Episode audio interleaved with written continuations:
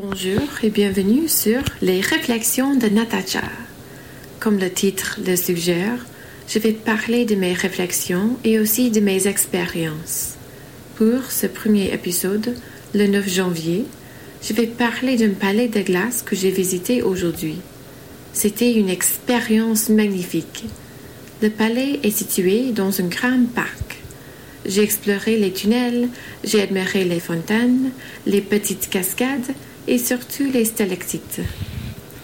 Le palais n'est pas énorme, mais assez impressionnant.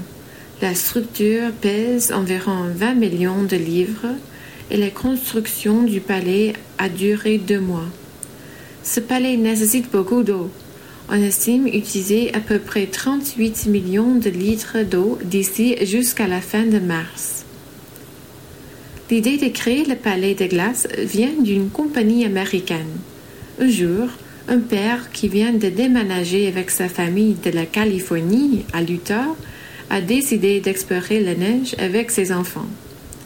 Comme n'importe quelle personne qui a grandi dans un pays hivernal le sait, créer les forteresses de neige est un passe-temps super amusant. Évidemment, ce père est allé beaucoup plus loin que la majorité. Il a fini par fonder une compagnie spécialisée dans l'édification des palais de glace. Pour la première fois, cette entreprise a décidé de construire un château au Canada.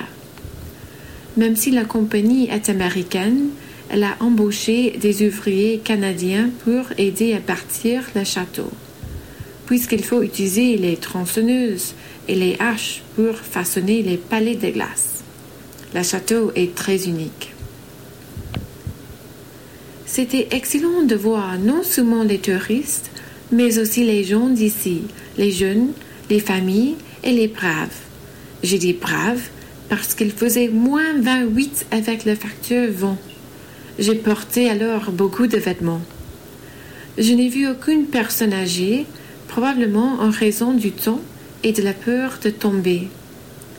Je suis contente d'avoir eu l'occasion de voir ce palais de glace.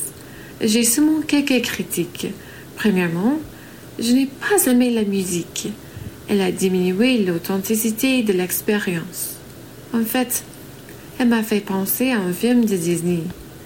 Il se peut que cela soit un point fort pour certains, mais pas pour moi. Deuxièmement, il y avait un feu qui émettait une odeur dérangeante. Mais en gros, c'était une très belle expérience. Je vous invite à regarder les photos que j'ai prises de ce palais de glace. Merci beaucoup d'avoir écouté cet épisode. Je vous souhaite une très belle journée. À la prochaine, mes chers auditeurs.